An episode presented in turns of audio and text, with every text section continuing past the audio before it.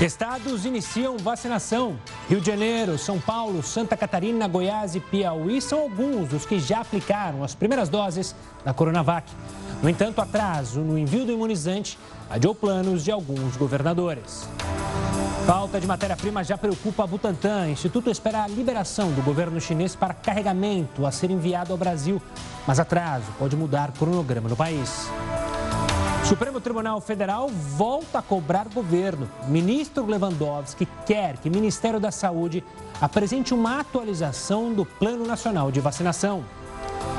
E Enem registra recorde de abstenções. Índice de alunos que não compareceram na hora da prova chegou a 51,5%.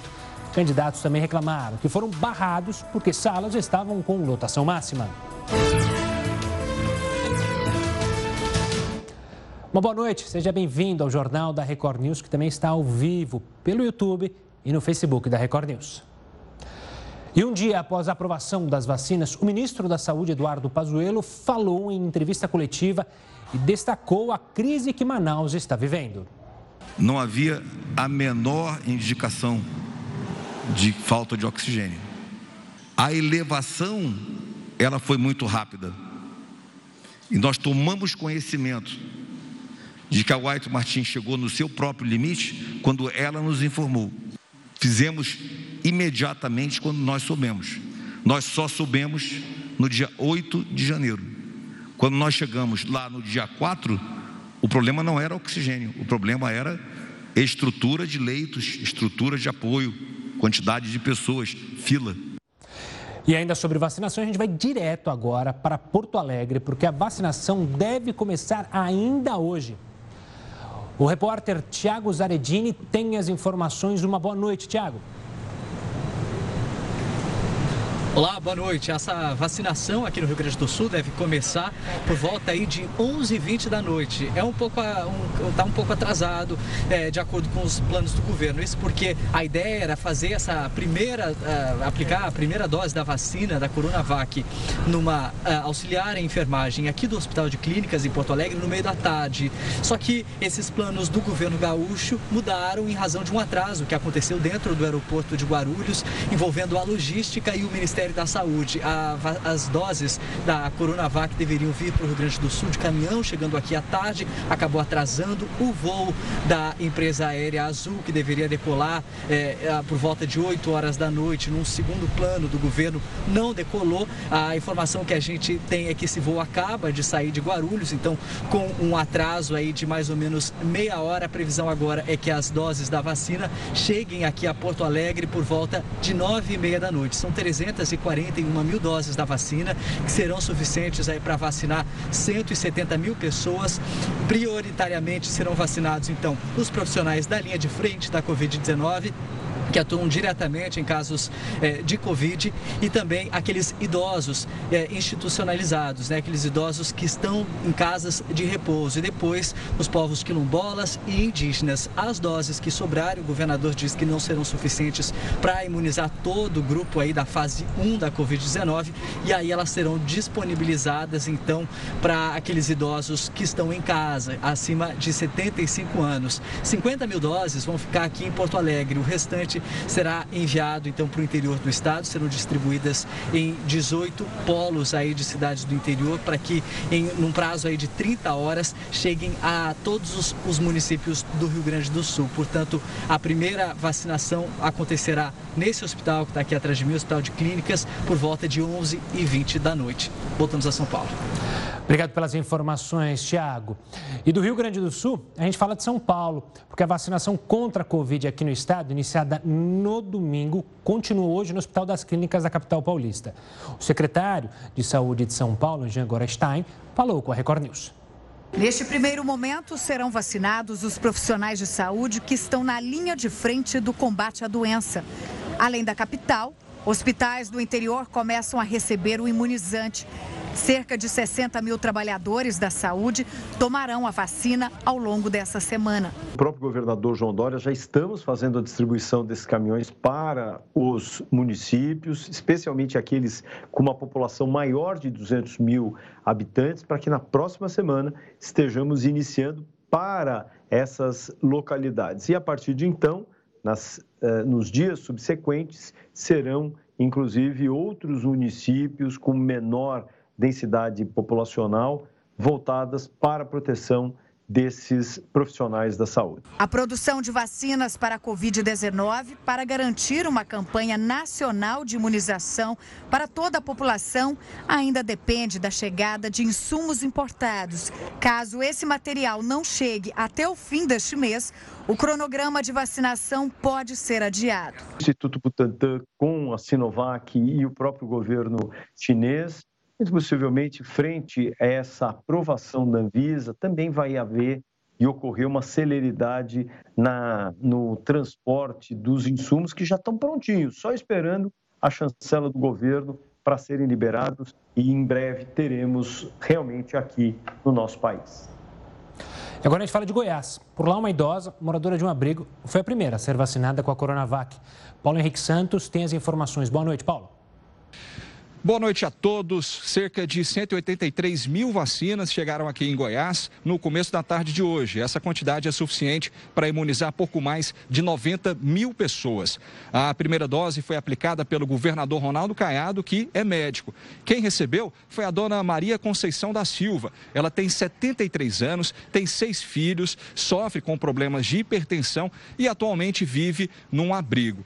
Depois de receber a vacina, ela disse né, em entrevista que as pessoas têm que ter medo da doença e não da vacina. Gustavo?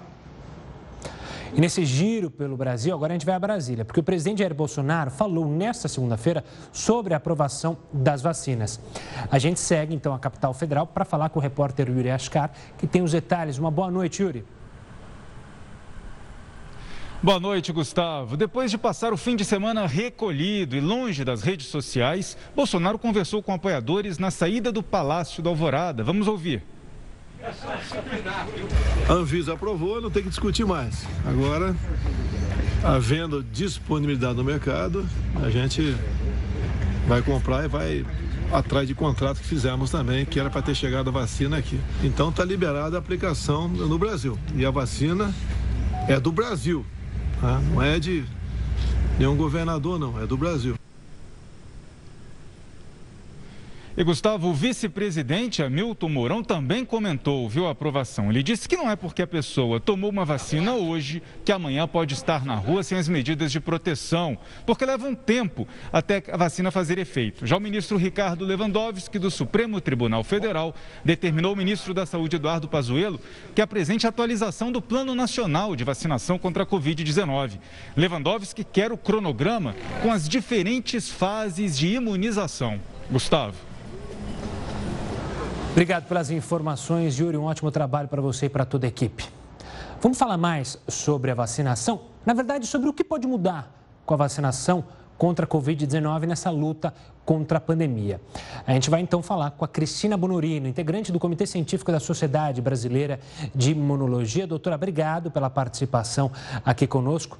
Também participa desse contato o Heródoto Barbeiro. É, doutora, obrigado, antes de mais nada, por falar, por ter espaço para falar com a gente. A vacinação começou, óbvio que de forma tímida, inicial, mas o quanto isso ajuda e o quanto isso muda na forma como a gente lida com a Covid-19? Eu acho que. Boa noite, primeiro. Muito obrigado por ter me convidado, né? Uh, eu acho que é um momento muito especial em que a gente realmente começa, depois de um longo tempo, a, a, a enxergar um pouquinho uma luz no fim do túnel de que as coisas podem melhorar. Desde o início da pandemia, a gente né, dizia, os imunologistas sabem disso, e a gente tentava explicar para as pessoas uh, que a vacinação é a única maneira de controlar um vírus agudo.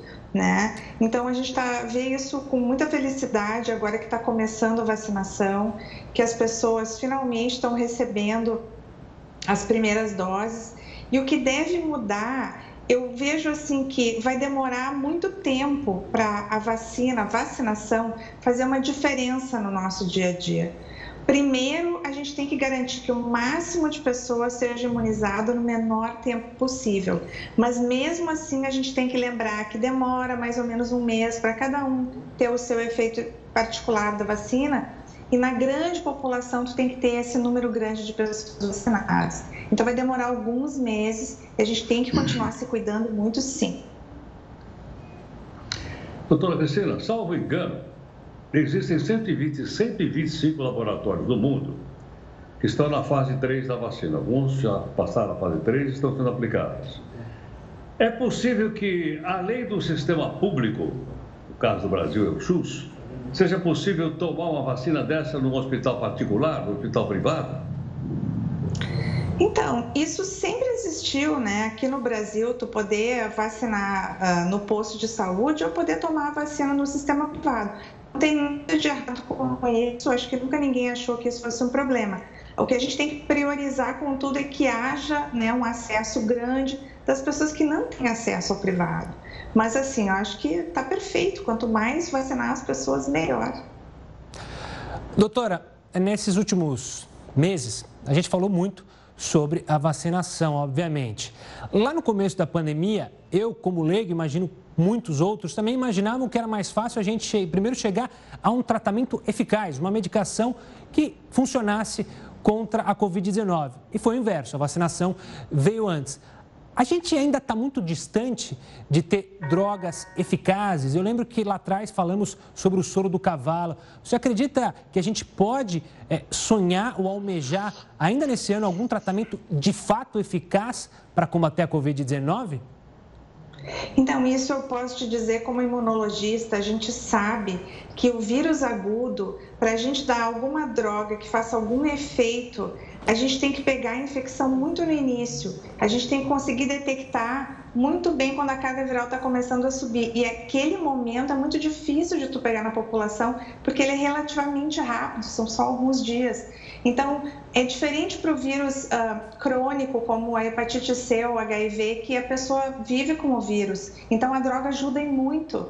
Mas para o vírus agudo, tu pode ver, para nenhum outro vírus a gente tem isso, né? O que realmente resolve são as vacinas. Então, a questão dos soros ou dos anticorpos monoclonais, que, né, particularmente a minha linha de trabalho, essas são opções. O monoclonal é como se fosse assim, última geração, novíssima geração de droga, mas ainda muito caro, né? Então, muito poucas pessoas tiveram acesso a isso. Por exemplo, o presidente Trump, ele, ele tomou isso logo no início, quando ele pegou a Covid. Então, isso faz uma diferença grande, os estudos mostram que faz, mas ele ainda é uma opção muito cara. Realmente não, não vejo assim, uma grande eficácia no primeiro momento, a gente tem que ajustar isso. Perdão.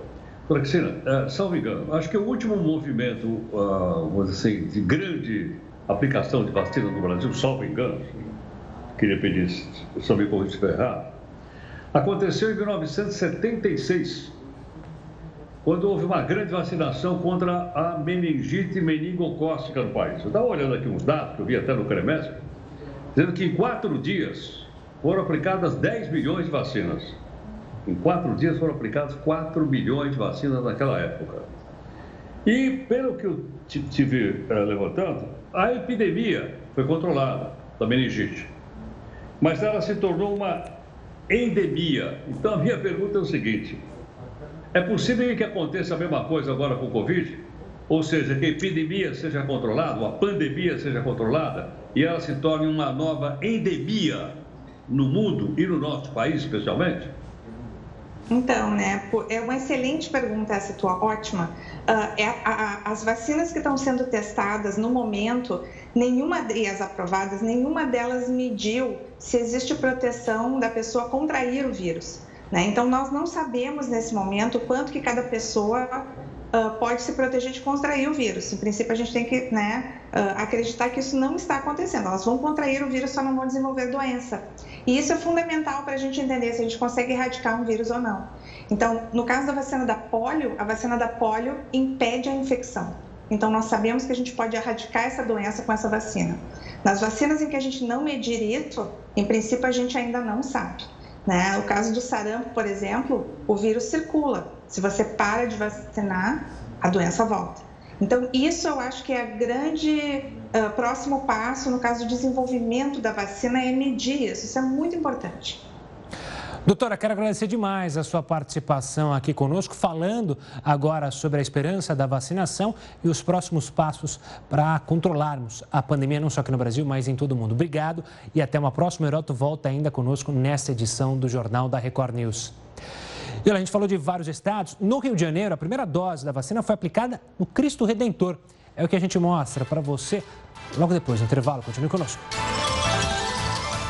Estamos de volta para falar do Rio de Janeiro, que corre contra o tempo para não prejudicar o início da vacinação contra a Covid-19, que deve acontecer amanhã. O repórter Pedro Paulo Filho está no Aeroporto Internacional do Galeão, onde hoje era esperado um dos lotes da vacina. Boa noite, Pedro. O que houve? Oi, Gustavo. Boa noite para você, boa noite a todos. Olha, o voo foi cancelado. Esse lote estava previsto para chegar aqui no Aeroporto Internacional Antônio Carlos Jobim, na zona norte da cidade, que é de onde nós falamos nesse momento, por volta de sete e meia da noite. Houve um atraso e agora há pouco a companhia aérea Azul informou que, por solicitação do operador logístico da carga de vacinas, esse voo precisava ser cancelado. Não houve detalhes sobre o motivo desse cancelamento, mas a Azul frisou que um novo voo deve chegar aqui ao Rio de Janeiro ainda durante a madrugada. A expectativa é que o voo desembarque aqui no aeroporto do Galeão por volta de 4h20 da manhã, trazendo 55 caixas da Coronavac, o que representa aí cerca de 126 mil doses da vacina. E outros três voos ainda estão previstos para vir aqui para os aeroportos do Rio de Janeiro até amanhã por volta de 10h30 da manhã. Ao todo, são esperadas 487 mil doses da vacina nessa primeira etapa aqui no Rio, Gustavo. Mas, Pedro, tirando esse problema com a logística, já teve vacinação hoje aí no Rio de Janeiro? Já teve sim, foi durante a tarde, aos pés de um dos mais famosos cartões postais do Rio de Janeiro, que foi o Cristo Redentor, mas foi uma vacinação simbólica. Uma técnica de enfermagem que trabalha na linha de frente no combate ao coronavírus e também uma idosa que vive em um abrigo. Mas essas vacinas só foram possíveis porque o governador em exercício Cláudio Castro, depois da reunião que teve com o ministro da Saúde, Eduardo Pazuello, e outros é, representantes ou governadores estaduais lá em, aí em em São Paulo, ele conseguiu um jatinho para trazer 20 caixas do imunizante aqui para o Rio de Janeiro para fazer essa imunização simbólica. Mas a previsão é que se comece mesmo amanhã essa imunização. Só aqui na capital são esperados, são, estão previstas que 110.470 pessoas sejam imunizadas a partir de amanhã até o próximo sábado, nessa primeira etapa. E a prefeitura detalhou hoje como deve ser feito toda essa logística. Vamos acompanhar. Serão 236 salas de vacina, com 10,5 mil profissionais envolvidos nessa campanha. Essas salas de vacina estarão distribuídas em centros municipais de saúde, clínicas de família e também, excepcionalmente, as policlínicas estarão envolvidas nessa campanha de vacinação. Bom, terão prioridade os profissionais de saúde que trabalham na linha de frente no combate ao coronavírus, ou seja, aquelas pessoas que trabalham lidando com pacientes infectados com a Covid-19, ainda pessoas idosas com mais de 60 anos que vivem em abrigos e indígenas aqui na capital fluminense. É o primeiro passo, é a esperança para o fim da Covid-19 por aqui, Gustavo. Obrigado pelas informações, Pedro. Um ótimo trabalho para você e para toda a equipe. Vamos deixar de lado um pouquinho a vacinação para falar sobre Brasília, que a mesa diretora da Câmara decidiu hoje que a eleição para o comando da casa será presencial e acontecerá no dia 1 de fevereiro. Existia uma possibilidade de votação remota, mas foi negada pela maioria dos integrantes da mesa. A eleição, é bom lembrar, define o comando da Câmara pelos próximos dois anos e o voto é secreto. Vamos para o Piauí para saber como é que está a vacinação no estado. A repórter Sheuda Magalhães tem as informações. Boa noite, Gustavo. A primeira pessoa a ser vacinada no Piauí foi um médico de 75 anos, junto com outras cinco mulheres que também são profissionais da saúde e atuam na linha de frente contra a Covid-19. O avião da Força Aérea Brasileira, trazendo as 61 mil doses, chegou ao estado por volta de 3 horas da tarde. 11.300 doses ficarão na capital Teresina. O restante já seguiu para o interior via transporte aéreo ou transporte terrestre. Nesse primeiro momento, serão vacinados apenas profissionais da saúde, idosos que vivem em asilos, indígenas e pessoas com deficiência que moram em abrigos. Shelda Magalhães para a Record News. Muitas pessoas que trabalham em cargos públicos podem usar carros oficiais. Sabe disso? Quem vai contar isso para a gente é o Heródoto Barbeiro. Heródoto, Heródoto, o tema não é muito, muito bacana, mas dias como esse eu fico feliz em que a gente não fala sobre esporte aqui no Jornal da Record News. Os entendedores entenderão, né, Heródoto? Claro, são muitos assuntos importantes, nós estamos acompanhando então todo o noticiário em relação à vacinação, mas uh, acontece cada coisa que lembram que existe outro país. Hoje, por exemplo, eu passei na porta de uma secretaria estadual e tinha dois carrões parados na porta, maravilhosos e tal, chapa oficial, aquela chapa bonita, escrito 003, Secretaria de Esporte e tal. Aí fiquei perguntando o seguinte, mas dois carrões oficiais aí na porta? Aí a pergunta que eu queria fazer para o pessoal que nos acompanha. Por que é que secretário municipal, federal, vice-prefeito, vice-governador, vice... todo mundo tem direito a carro oficial no país? Então eu gostaria de saber a opinião do pessoal o seguinte, quanto nós economizaríamos e carro, motorista e mais a manutenção, essa grana poderia, por exemplo, ser destinada ao chamado auxílio emergencial. Se você somar a quantidade de carros oficiais que existe no Brasil, é um negócio inacreditável. Estou falando um secretário só tinha dois carrões lá na porta. Aí a pergunta é seguinte, e aí? Não era melhor a gente tirar essas coisas? Não era melhor os governos tirarem? Pegar essa, economizar esse dinheiro eu acho que até que se o político não quiser andar de metrô, porque é perigoso. Eu sei que é perigoso andar no metrô. Já pensou? Se o cara for reconhecido lá no metrô, o que, que vai acontecer? É? Então, eu até, tudo bem. Aí paga o Uber para ele, paga o 99 para ele. E pega essa sobra de dinheiro e aplica então no fundo emergencial, porque tem muita gente aí, a gente viu recentemente na porta do SEAS aqui em São Paulo, do SEAGESP, gente porque não tinha o que comer. Agora, como é que num, num país onde não tem gente podendo comer, você tem uma quantidade imensa de carros oficiais circulando pelo país. Estou dando um exemplo. Eu tenho certeza que são milhares e milhares, Gustavo, espalhados aí pelo nosso país. Eu mesmo gostaria de ter um aqui na porta, mas eu não tenho. Pois é, e quer ver outra dica para usar esse dinheiro? Pega esse dinheiro desses carrões e, e usa para subsidiar justamente o transporte público do brasileiro, que está caro, que vai aumentar de novo, porque começo de ano eles adoram aumentar o transporte público. Está aí outro motivo, economiza numa área de um uma pequeno clã ali que tem os benefícios e ajuda quem de fato precisa, né, Heroto? Sem dúvida, é, é outra boa ideia, excelente. Agora, vai mexer no carrinho oficial dessa gente. É capaz de cair o governo. O Heroto volta daqui a pouquinho para trazer outros assuntos aqui conosco no Jornal da Record News. Vamos agora então para Minas Gerais para saber como é que foi o início da vacinação por lá. A repórter Ellen Oliveira tem todos os detalhes. Ellen, o voo atrasou, mas o avião com as vacinas já chegou? Olá, Gustavo, boa noite para você, boa noite a todos. Chegou sim. E as primeiras cinco doses da vacina devem ser aplicadas aqui mesmo no aeroporto. Toda a estrutura já foi montada. O avião, com esse primeiro lote destinado a Minas Gerais, chegou aqui por volta das 8 horas da noite. Nesse lote estão cerca de 578 mil doses da vacina Coronavac.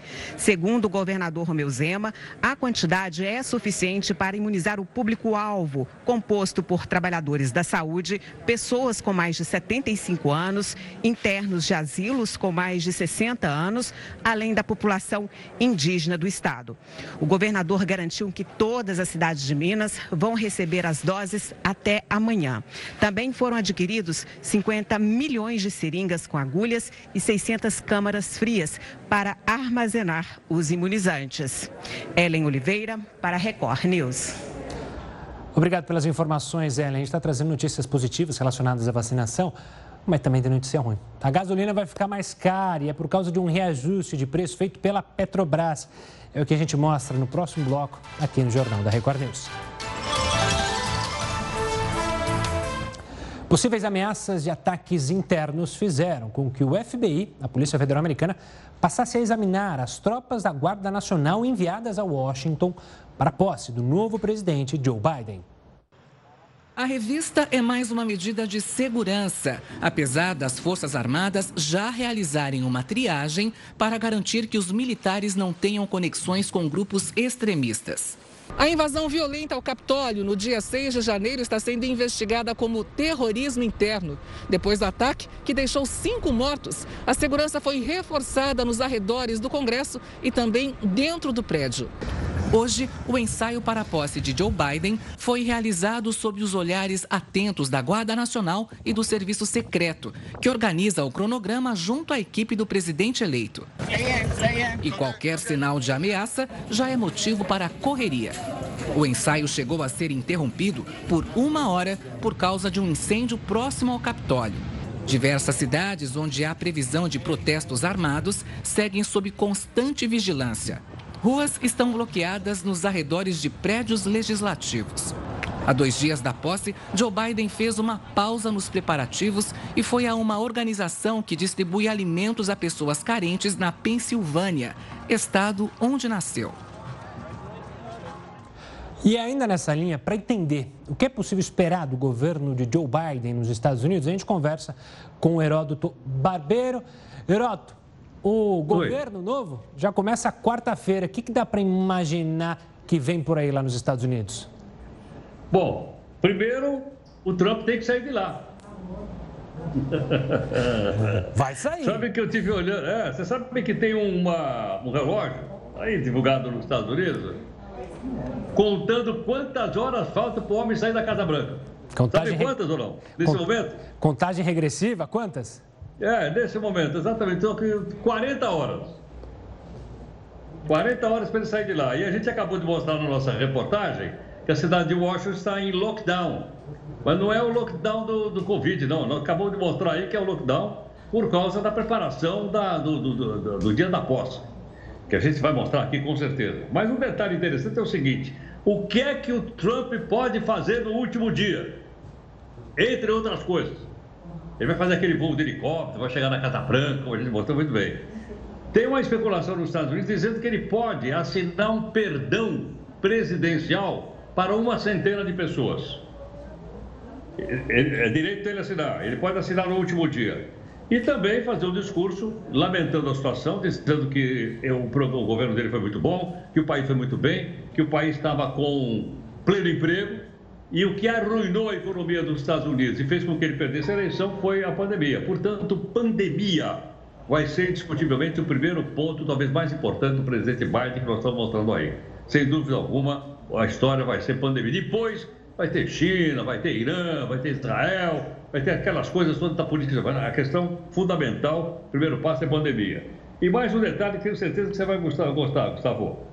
Na festa que vai ser na quarta-feira, vamos mostrar aqui, foi feito um playlist de sucessos escolhidos pelo Biden e pela Harris, que é a vice dele. E tem um grupo aí enorme de astros e tal e tal, mas eu tenho certeza que tem um aqui que é astro da sua preferência. Ah, você não vai falar Lady vai tá Gaga tá de novo? Não, não é Lady Gaga, não. Não, quem? Sabe quem vai estar tá lá? Quem? Anitta. Anitta, até, daqui a pouco a Anitta vai ganhar o, o passaporte americano, de tanto que ela vive lá. Então, a Anitta vai ganhar. A Anitta tá no playlist aqui, rapaz. Olha que, que coisa extraordinária. Você vê, criando laços Brasil e Estados Unidos através de Anitta, então. Exatamente, e não através da Amazônia, como o Biden fez aí no passado, né? dando aquela cacetada em nós. Pois é. Quanto ao Trump, eu acho que o poeta diria, né? No meio do caminho tinha uma pandemia, no meio do caminho tinha uma pandemia para o Trump, né, Heródoto? Bem lembrado, matou em cima, é isso aí, é isso aí. Heroto, a gente volta a se falar em instantes aqui no Jornal da Record News. Agora a gente fala sobre a Petrobras, que reajustou o preço médio do litro da gasolina vendida nas refinarias em 15 centavos. Agora, o novo valor de venda lá será de R$ 1,98 para as revendedoras e já entra em vigência a partir de amanhã, terça-feira. O preço final, no entanto, a nós motoristas, dependerá dos postos, dos postos de combustíveis. De acordo com a Agência Nacional de Petróleo, Gás Natural e Biocombustíveis, o preço médio da gasolina comum no país custava cerca de R$ 4,57 na semana entre os dias 10 e 16 de janeiro. E o Enem registrou um recorde de abstenções. É o que a gente vai falar no próximo bloco, entender o impacto disso para a educação do nosso país. É já já, aqui no Jornal da Record News. E o Enem registrou um recorde de abstenções neste domingo. Milhares de estudantes que se inscreveram para fazer o exame não compareceram na hora da prova. Marcos passou cinco horas em sala de aula elaborando a redação e respondendo às questões desse primeiro dia de prova. Estava com receio de aglomeração. A sala estava vazia, não tinha quase nada de aluno ainda, foi bem tranquilo. Só que dessa vez o Marcos não faz parte da grande maioria dos estudantes. É que a maior parte dos alunos que se inscreveu para realizar o exame desistiu de fazer a prova. O índice de abstenção já é o maior da história. 51,5% o maior percentual desde 2009, quando 37,7% dos inscritos não realizaram as provas do Exame Nacional. Gabriel se inscreveu, mas não fez a prova este ano. Diz que não se sentiu seguro por conta do ensino à distância do qual foi submetido ano passado devido à pandemia pela forma de aprendizado que a gente aprendeu esse ano foi muito complicado, porque eu justamente consigo aprender pela forma mais presencial, sabe, com, com os colegas, assim, para mim foi bem difícil mesmo. Então eu me senti prejudicado. Em Mato Grosso do Sul, pouco mais de 47 mil estudantes não fizeram a prova ontem. O índice de abstenção no estado foi de 57%, número maior que a média nacional. Em Porto Alegre, a lotação das salas impediu que alguns alguns alunos fizessem o teste. Eles preencheram um documento e vão realizar o exame em outra data. Esse ano nós tivemos é, uma, um número de abstenção maior, é, parte pela, pela dureza e a, e a questão uh, do medo a respeito da, da contaminação.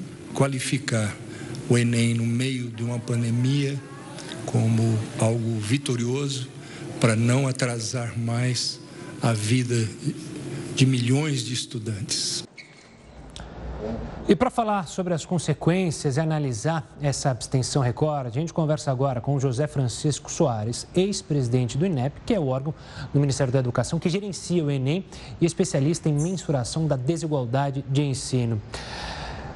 Doutor, a gente vê esse número como assustador e, a gente pode, e ele já pode ser um reflexo daquilo que muitos educadores imaginavam, que a pandemia pode provocar um desestímulo ao jovem quanto à educação, ou ainda é cedo para falar isso? Não, esse é, é, a primeira evidência de que a, dos efeitos da pandemia. Nós teremos outros, outras quando, por exemplo, fizermos o censo escolar. Mas é muito importante a gente registrar que um milhão de alunos que em outros anos estariam fazendo exames não estão, que a abstenção anteriormente era da ordem de 25%. Eu espero que a sociedade trate desse problema, dessa nova exclusão. E é preciso, portanto, tratar este problema como algo sério e buscar soluções. Nós tivemos um ano uh, letivo atípico, logicamente, o país inteiro acompanhou, os pais acompanharam, os professores acompanharam, por aí afora.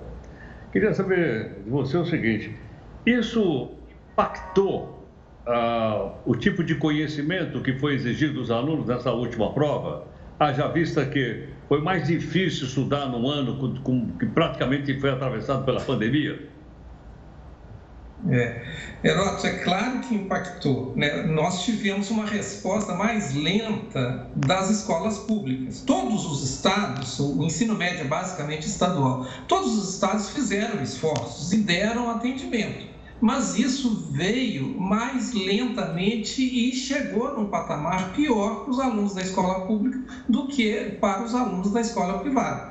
Bem, é, então esses alunos, como a reportagem acabou de mostrar, eles não aprenderam o que teriam aprendido caso eles tivessem aulas normais. Então eles foram prejudicados, muito prejudicados. Isso criou uma nova desigualdade. Quem estava no terceiro ano do ensino médio em 2020 é, sofreu um efeito que a sociedade precisa tratar, precisa encontrar uma maneira.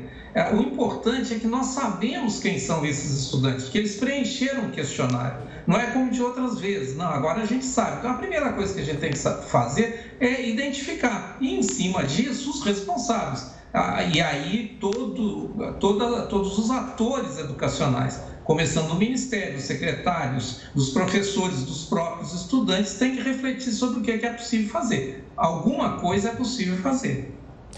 José Francisco, é possível a gente mensurar o atraso, não só da vida desses estudantes, mas o atraso para o nosso país desses estudantes que vão deixar e que deixaram de prestar o Enem, que vão deixar de ingressar no ensino superior para a economia do país, porque eles seriam justamente a mão de obra especializada para um futuro do país.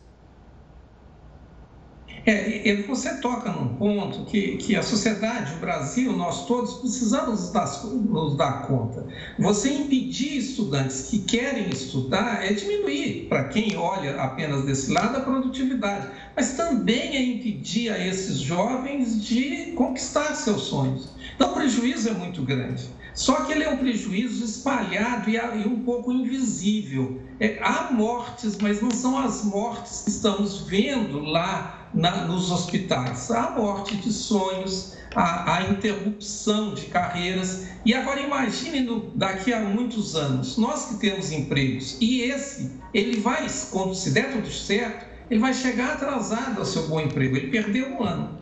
Então, o prejuízo é muito grande. Então, primeira coisa que eu entendo, nós precisamos saber quem são esses alunos, esses dados nós temos. Depois, a gente precisa saber o que é possível. Tem coisas que são mais ou menos simples vai ter um segundo exame para os casos que sempre ocorrem no Enem. Talvez alguns desses estudantes possam ser contemplados, mas o grosso não poderá ser contemplado. Então, o que fazer? Vamos, as escolas vão reabrir com o quarto ano? Vamos fazer um outro Enem no meio do ano? As escolas privadas vão, podem oferecer, tem mais flexibilidade? O que, que as escolas públicas podem fazer? Esse é um instante de reconhecer que um milhão de brasileiros foi ofendido por algo que não é de culpa deles. E nós temos que procurar uma solução. Caso contrário, nós vamos criar mais uma desigualdade num país que já é tão desigual.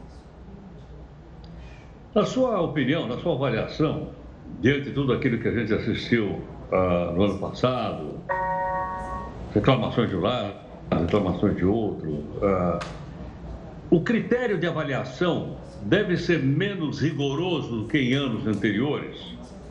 a, a forma de classificação, as chamadas notas de corte, elas serão as mesmas ou devido a essas dificuldades, na sua opinião, elas serão mais baixas? Heroto, aí vai depender muito dos cursos e das universidades. Quer dizer, os cursos muito competitivos, dificilmente vai haver algum, alguma mudança significativa. Mas ah, em outros lugares pode ser que isso aconteça. Mas vou voltar ao, ao, ao, núcleo da sua pergunta. As pessoas que estão na escola pública, elas precisam progredir dentro dos mesmos critérios de outros estudantes. Quer dizer, quando nós instituímos as cotas no sistema público, não foi para facilitar a vida, mas foi para reconhecer que aqueles estudantes que eram bons estudantes, que eram bons alunos, não estavam chegando na universidade por questões que não, não, não se relacionavam muito à vida deles. Por exemplo, eu não sabia uma, uma, algo de inglês. Né? Aqui na FMG, os cotistas têm desempenho igual ao dos outros. Então, não se trata de diminuir, trata-se de criar oportunidades. E aqui é muito importante: muitos estudantes ficaram desalentados, porque, como o estudante falou, ele perdeu o contato, ele perdeu o efeito dos colegas. Então, isso é, uma, isso é um, um efeito duro para a vida desses estudantes. E que eu espero que a sociedade não diga que tudo correu bem. Heródoto, só para um, um, muita gente fala de adiar, não adiar. Eu tinha dificuldade com adiar, porque o adiar seria dizer: nós fizemos a nossa parte, agora vocês não fizeram de vocês. Enquanto que agora nós vimos que nós, sociedade brasileira, não estamos fazendo porque nós vamos ter um milhão e tanto de alunos que é, não receberam o ensino que precisavam ter recebido. Né? Esse é o nosso ponto, essa é a novidade, esse é o nosso drama nesse momento. José Francisco Soares, obrigado pela análise sobre esse problema que a gente vai ter que encarar de frente e discutir como sociedade nos próximos dias, meses e anos, quiçá. Um pro... Até uma próxima, José. Obrigado pela participação. A gente deixa de lado a educação para falar da economia, porque o mercado financeiro subiu a estimativa da inflação pela segunda vez no ano. A previsão agora é de 3,43%. Para o PIB, a expectativa também subiu. foi para 3,45%. Já o dólar, a projeção se manteve em R$ 5,00 no fim do ano. Vamos falar de Portugal, que é o país com a maior taxa de infecções pelo coronavírus, isso na Europa. Em meio a essa segunda onda, o Reino Unido ampliou a vacinação para pessoas com mais de 70 anos, além de aumentar também as restrições de viagem. Logo na chegada, os passageiros já sabem qual direção tomar. Todos que desembarcam nos aeroportos britânicos são obrigados a fazer teste para a Covid-19 e cumprir quarentena de 10 dias. 4 milhões de pessoas já foram vacinadas no Reino Unido. Mesmo assim, as fronteiras com o Brasil e outros 15 países seguem fechadas. Em Portugal, o sistema de saúde está em colapso. Este hospital, como todos os outros, está a fazer um esforço eh, imenso para poder eh, albergar eh, estes doentes. Mas, obviamente, que certa, a partir de uma certa altura não há mais capacidade. Portugal bateu um novo recorde diário de mortes e, depois de uma reunião de emergência, o primeiro-ministro Antônio Costa reforçou as medidas de confinamento.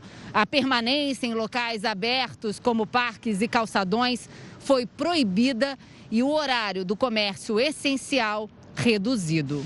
Tem a ver com a parte do Natal e do Ano Novo, não é? Não foram tomadas as medidas adequadas no Natal, aliviaram e foi o que aconteceu. Na Alemanha, os números de infecções e internações por coronavírus diminuíram nos últimos dias.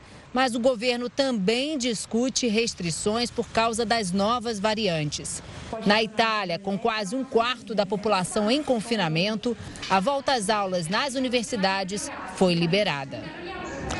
E o Jornal da Record News fica por aqui. Tem uma ótima semana, mas siga bem informado com o News das 10 e a Manuela Caiado. Tchau, tchau.